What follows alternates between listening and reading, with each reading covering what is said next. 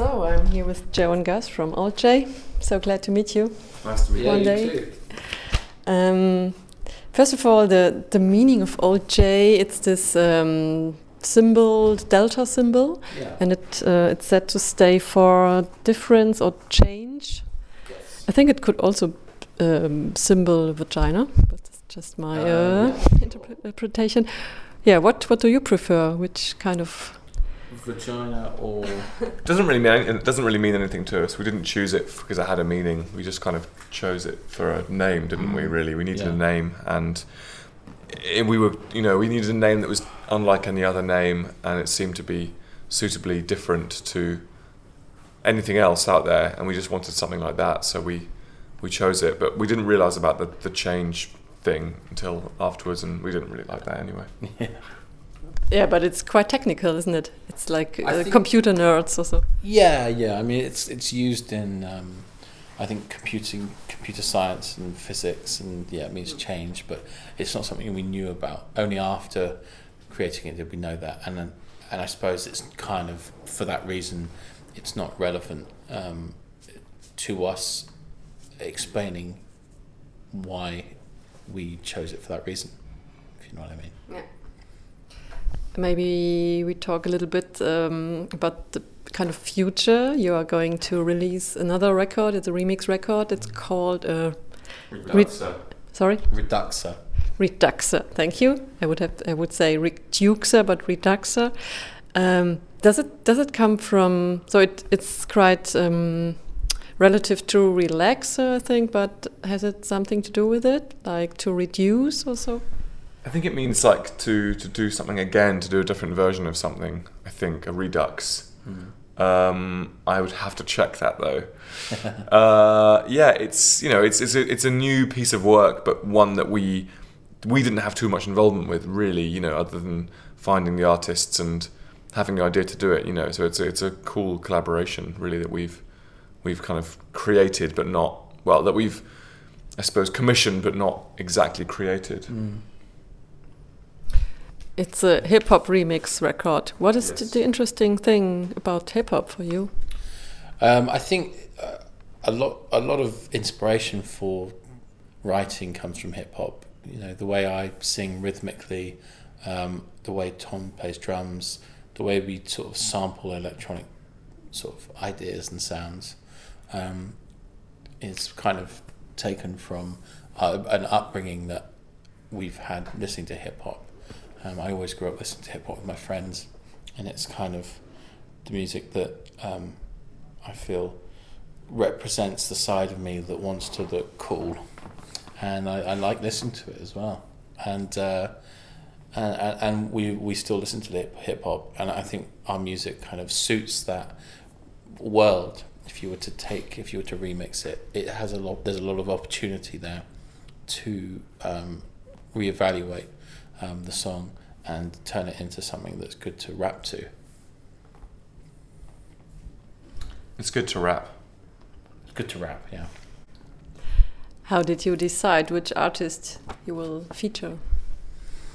Um, we, we got help from our labels in different countries, so like Germany, France, England, America. You know, um, we wanted to make sure it was a very international, global album. So that was a big criterion for us in choosing the artists. You know, not just have American or British, you know, people on it. We wanted to make it an album that would appeal to our fans all over the world.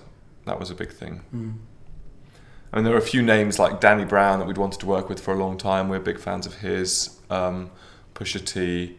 But also, it was nice to be surprised with people we hadn't heard of before. Yeah, like Kontra K. Yeah, exactly. The German guy. The German guy. He is the German guy. And, and you did the, the Deadcrush remix with him? No, Was it that In Cold was- Blood? in- Ah, in Cold Blood, Yeah, sorry. yeah, Yeah. yeah. And and again, he, he put a lot of effort into it, and a lot of time, and um, he he managed to turn it into something completely new. And um, it's for, for us not being German speakers, it's it's uh, it's quite exhilarating in a way listening to um, your music um, expressed in a different language. Um, yeah. And is, is this tour now also a kind of Reduxer tour? Because how, how do you play it live if you don't have the artists on stage? This isn't a Reduxer tour. No. Yeah, What's but, but would you ever go on tour with this, and how I would don't, it work? I don't. I don't think it would be something that would work very well, only because I I expect an audience would be expecting a certain amount of the artist to, to be there. I just don't know if that would be very that Yeah. would work Yeah. Yeah. financially and kind of w- in terms of schedules for other people. Um, I think it's just merely just a remix album that um, it offers a um, artists that, that may have a nationally big platform, a, a- an internationally big platform. Hopefully, if people like it, um, you know, through Spotify and other streaming sites. Um, yeah, and, and I don't think we have plans to tour it live, but um, yeah, who knows? Depends how much people like it. You know, Mm. I, I, it's again, it's only a remix album. It's it's not it's not like Alt J are releasing a new album. So I think that's quite important because it's not our thing. It's it's an opportunity just to collaborate. Yeah. Now let's come back a bit to Relaxer. Uh, how hard has it been to do the third one? Because the, the first both were so excellent and praised by critiques. So how hard was it for you? It must have been a lot of pressure. Um, yeah, I don't know if we felt pressure. I think Mm. we've we've been a band now for producing albums since 2012, and um, I suppose if we have the excitement and electricity within the chemistry between each other still, then um, we can we we can write, and that can shield us from worrying about what what it is that we're writing and why we're writing and whether it's whether it stands up to what we've previously released. Um, I think we would be more worried if we started to come to a group thinking, how are we going to do this? Instead of, I've got some great ideas. So far, that hasn't happened, and long may it continue where we just have a good chemistry. Yeah. But the critiques hasn't been that, yeah, that good like the other both records. Some said uh, it has no real concept. There are too many genres mixed. Yeah, what what do you answer to that? I think we've always been a band that have um, mixed, you know, genres and never, we never, we've never had a one sound, or we've always had many different sounds as a band. Um, you know, I don't I think, I don't think, I don't think, I, I I don't think there's anything about Relax that should that would disappoint Alt J fans, but you know, I guess I'm not an Alt J fan, so I don't know. Yeah, I'd- think um, it's hard to keep releasing music um, when you there's you have an audience of people that um, they don't know what they expect, but they expect something, and um, you know if you we weren't trying to sound different, but a lot of people said we sound too different, and a lot of people said that we were trying something and it didn't work. And really, we weren't trying anything. I think we were just we had songs that we liked and we put them in, in an album, and then we released that album. Um, yeah, it's that's just what it was. Also interesting are the videos. Um, th- they don't fit. Re- they don't really fit to the content of the songs, I guess, or to the lyrics. How that? I mean, in Cold Blood, there's the five-minute a mouse running through the forest. It's a Mm. brilliant, brilliant video. But what has it to do with the lyrics? Well, it has a lot of blood in it and death, you know. Blood and death. I think it's not unusual for uh, not many people make literal videos. I wouldn't say, you know. Yeah, I think it's probably more. It's probably fun, more fun for a director to explore um, an idea without worrying about or being tied to the the, the the the meanings of the lyrics and being being literal. And I think we like to give opportunities to directors and with great ideas, and I think we we sign off on sign off on si- sign off on it, but but as a, with a disclaimer saying just do what you want, and if we like it, that's great. Um, I think we don't we don't take it so seriously half the time. So you just give the music, and then they do what they want to do, and you say, okay, yeah. it's great. Yeah. Yeah, Yeah. You don't discuss before. Well, we, we'd, we'd approve the treatment. I mean, you know, we don't just say, "Here's some money, make a video," yeah. but we say, "Give us an idea," and if we like the idea, then we say, "Okay, here's some money, make a video." Yeah.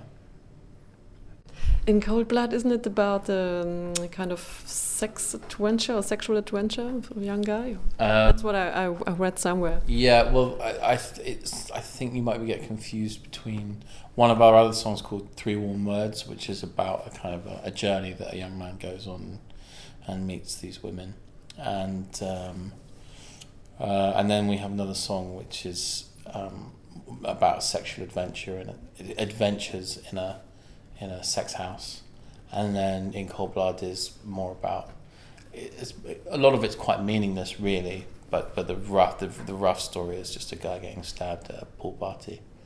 But um, yeah, Yeah, exactly. exactly. There, that's a rundown of Yeah, the meaning yeah. behind three of our songs. Yeah.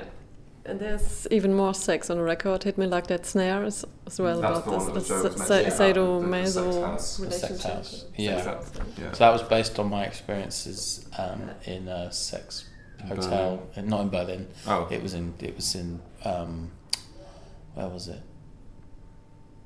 Nuremberg. Nuremberg, yeah. And it was it was pretty wild. Did a lot of things Okay. To a lot of people. to a lot of people. They did little things to me. Mm. And they didn't get the safe word. Um, no, that's safe word. That's that's that's. forgot it, didn't I, you? I forgot it. Yeah, I, c- I can barely remember it now. um, Shit happens. shit happens exactly. shit happened. There's a lot of shit. There was a lot. Of, there was a lot of shit. Yeah, shit, blood, piss. You know. Okay, let's talk about love more. okay, let's talk about love more. no, I. I mean, you, you sing a lot about sex and have very interesting metaphors for sexuality um, as well. In the last record, for example, Every Other Freckle, it's such a fantastic song about desire and Mm. love, and it's always kind of mixed desire and love. Mm. Yeah. Um, is this your your technique, or I don't know, your artificial way to to work with this, with these topics, sex and love? I think it's always fun. to think that there's they're, they're topics that are talked about in pop songs for hundreds of years, I suppose. So it's always in, it's it's a challenge to talk about it in new ways, and that's but that's a challenge that I think that you know the, the songs rise to. You know, it's it's um you know it's it's always. I you're never going to talk about something new, but talk about it, you can talk about things. You can talk about old things in new ways, can't you? I think. Hmm. Yeah. Um, yeah, I think we all we've always liked being quite playful, and um, it's not always um, a lot of it's artistic license and taking an idea and focusing on it. And once you've kind of got a momentum, you spend, you know, and in that case, several months coming up with the right lyrics and just piecing it together very carefully. And once you've established what the actual concept is, which is a desire to have someone to such an extent that it's quite an unhealthy obsession, then you can come up with a lot of cool things, little Yeah. trinkets. Yeah.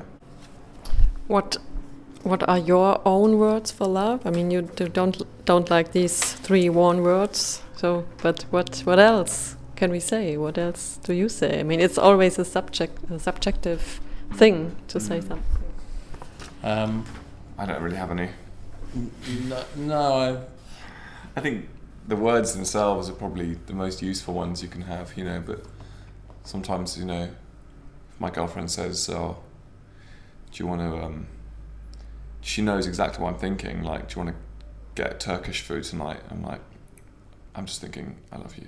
I love Turkish food. So, and you, I wanted it as well, but no, you know, you said it, but I wanted it. yeah. That's a good one. I think it's also when you can have a conversation with your partner and um, they can actually get to um, the core of what it is that you're frustrated about within any given day, and you don't quite realize what it is that's made you upset or something, but they've seen the events that have that have kind of triggered all of these responses, and that they've sort of evaluated it, and they're, they're now telling you that you know this is why you're feeling like this. And I think when you have that connection with someone, it's like that's that's kind of like nice. Mm. Maybe two final questions. Um, you covered the song "House of the Rising Sun." Why this song? Well, we don't really see it as a cover. It's uh, you know it's it's an old folk song which several artists, many artists over the years have done versions of, and we did a version of the song. Um, you know, we see ourselves as kind of a folk band, and I think we wanted to do a have a go at probably the, a classic folk song, probably the most well-known folk song of all folk songs, maybe in English anyway. Um, and it was something we'd just been messing around with in sound checks and stuff for a few years, and then we, you know, we were running short of ideas for the album, so we just put it on there. I'm joking. Yeah, we wanted to put it on the album. yeah. Okay, that's your story behind it. And what role does water or swimming play on the whole record? There's so many water in almost every song. Well, when I was a kid, um, my sorry, I was gonna make something up. Um, I say- It's something that's been pointed out to us by other people, Yeah, and we've yeah. ne- we didn't notice it till we, after we finished the first album. And some people were like, a lot about water and swimming and the sea and stuff on here. And we were like, oh yeah. I suppose it's, just, it's it's a good metaphor for a lot of things, isn't it? You know, swimming, drowning. Um, being in your mother's. yeah, exactly. Mm. Um, I, I, I grew up. I grew. I swam at a very young age. It's something my parents like to remind me. I started swimming at like, um, Fourteen.